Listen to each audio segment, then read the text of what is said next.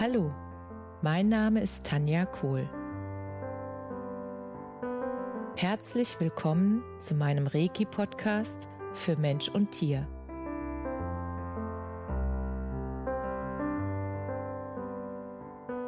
Hier erzähle ich über meine Erfahrungen und Erlebnisse als Reiki-Meisterin. Ich wünsche euch eine schöne Zeit beim Zuhören.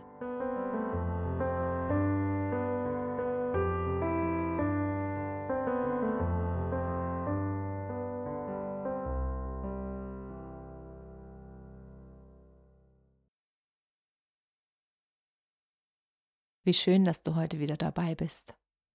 Heute geht es um ein sehr spannendes Thema. Heute geht es um Geld. Geld ist auch nur Energie und Energie darf fließen. Die Geldenergie darf reinfließen in dein Leben und die Geldenergie darf rausfließen aus deinem Leben. Und ich mache interessante Beobachtungen in der letzten Zeit und deshalb wollte ich das Thema jetzt mal besprechen weil mir etwas aufgefallen ist. Und zwar auch im Gegensatz sozusagen. Also mir sind zwei Sachen aufgefallen. Die sind zwei sehr gegensätzliche Sachen und ich überlasse es dir, ähm, was du sozusagen aus diesen Gegensätzen mitnimmst. Das eine ist, ich sehe junge Menschen, die Berufe machen, die sie nicht wirklich erfüllen und die auch nicht das Gehalt bringen, was sie sich eigentlich, sage ich ganz bewusst, was sie sich eigentlich wünschen würden. Und du sagst jetzt wahrscheinlich, naja, da müssten sie einfach den Beruf ändern und mehr verdienen und alles ist gut. Ja, stimmt. Und manche bleiben halt in ihrem alten Tun und kommen dann an diese Herausforderung, die ich jetzt dir schildern möchte. Und zwar sehen Sie im Außen ganz viele Verlockungen, ganz viele Angebote, ganz viele Dinge, materielle Dinge, die für Sie reizvoll sind, sie haben zu wollen. Und meine Erfahrung ist, dass wenn jemand sehr darauf konditioniert wurde, auch aus dem Elternhaus oder auch von sich aus, einfach den Drang hat, einen sehr großen Drang hat, viel zu konsumieren, also viel Konsum sich anzuschaffen.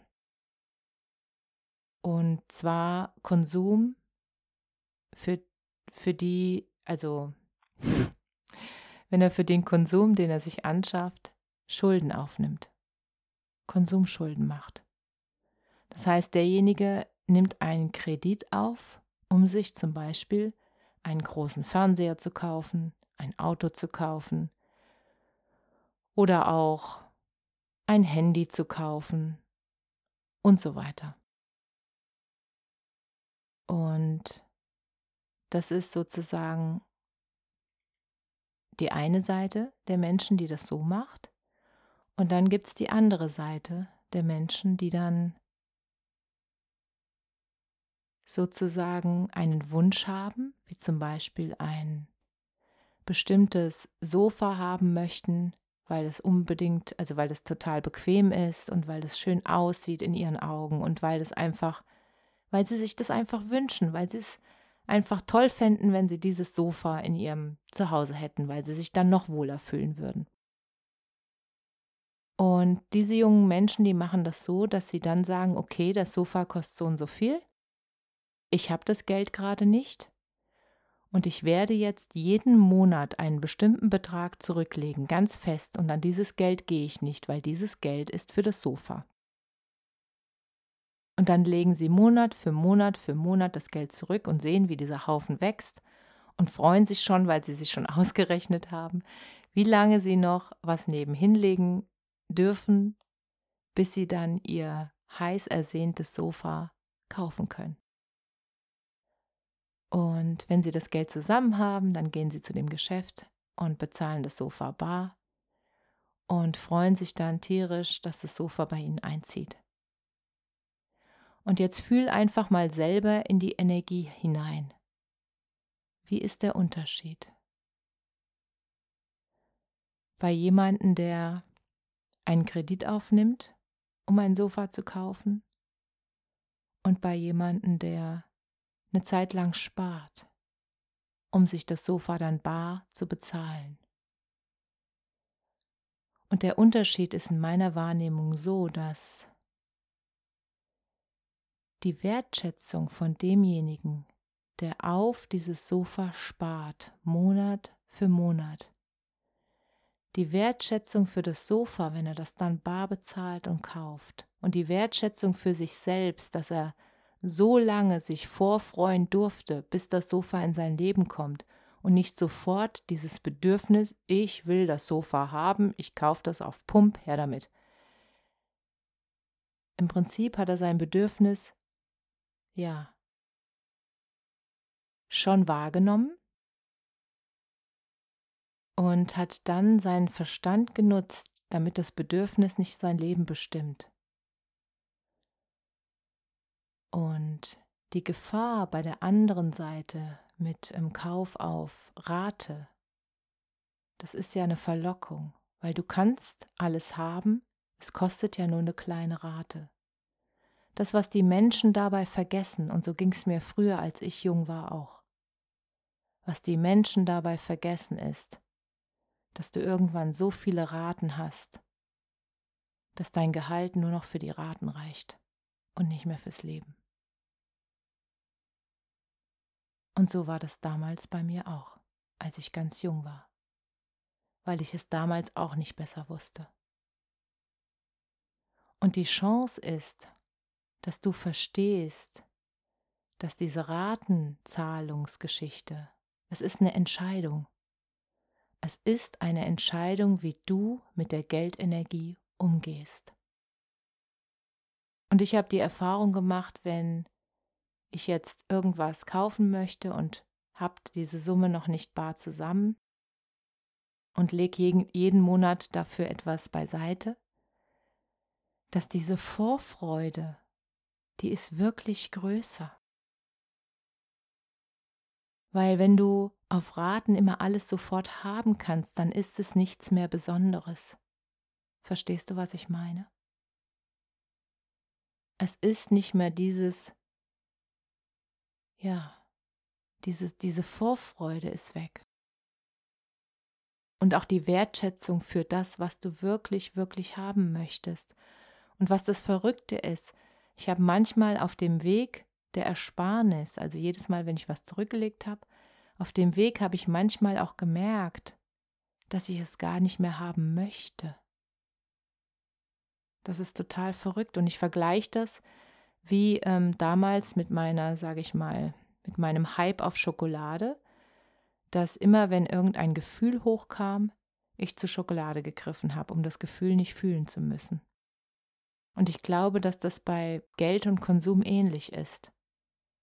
Dass du in dem Moment schnell das Gefühl befriedigen willst durch einen Übersprung. Also Übersprung heißt, Du machst nicht das, was du machen solltest, nämlich dich mit dir beschäftigen und zu fragen, wo kommt das denn her, das Mangelgefühl, dieses Gefühl, ich müsste immer haben, haben, haben, haben, haben. Und meistens resultiert es daraus, und das ist meine Erfahrung, dass in dir etwas fehlt. Und das Verrückte ist, wenn es in dir eine Leere gibt, die wirst du nicht mit materiellen Dingen füllen können. Niemals. Die kannst du nur aus dir heraus, aus innen heraus, aus deiner Mitte heraus, kannst du das selbst in dir füllen und stillen, dieses Bedürfnis.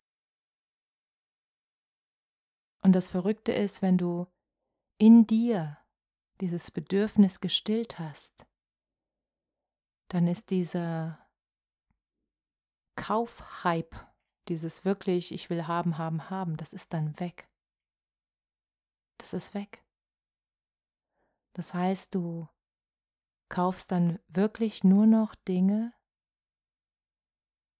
die entweder dein Herz wirklich erfreuen, die du brauchst, oder auch Dinge, wo du einfach merkst, die gehören zu dir.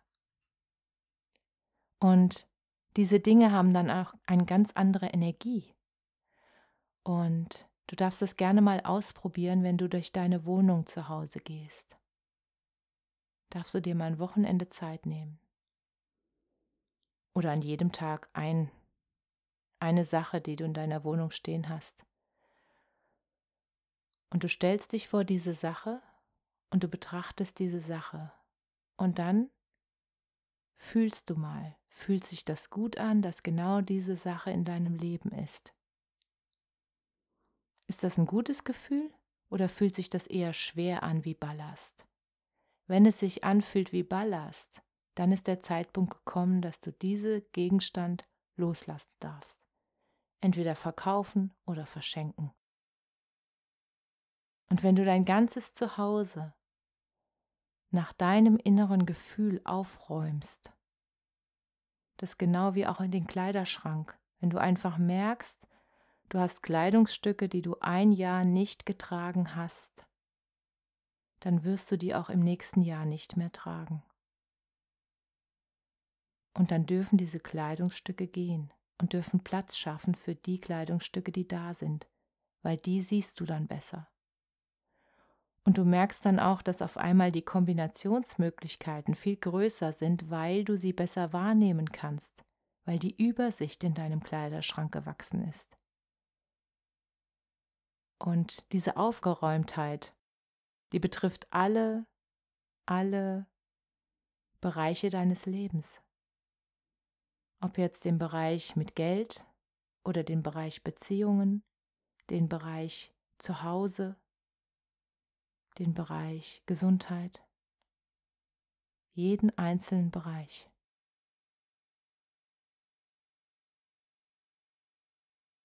Und du darfst diese kleinen Tipps, die ich dir jetzt gegeben habe, einfach mal ausprobieren, wie sich das anfühlt in deinem Zuhause.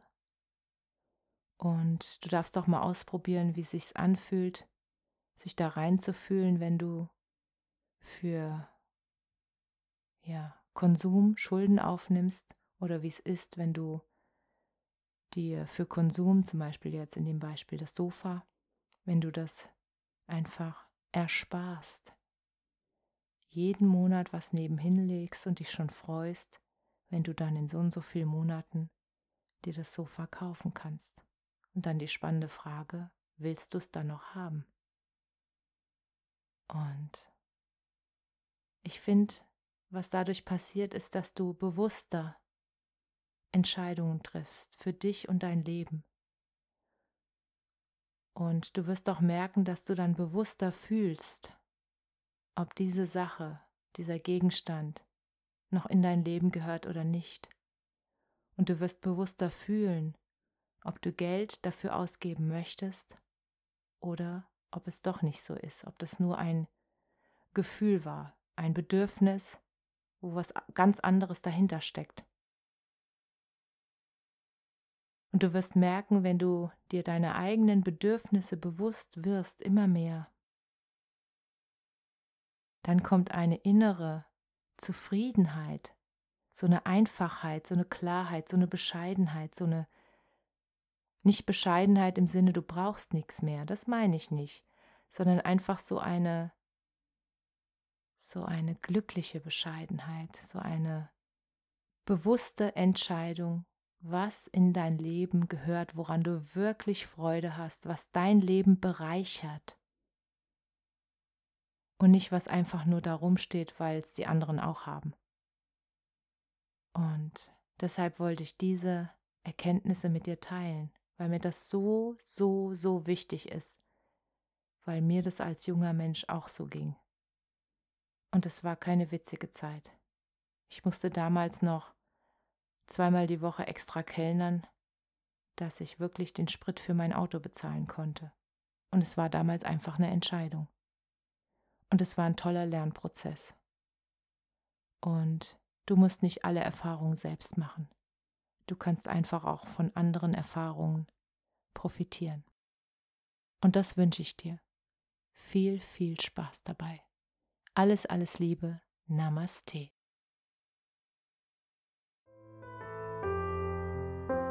Danke, dass du dir die Zeit genommen und mir zugehört hast.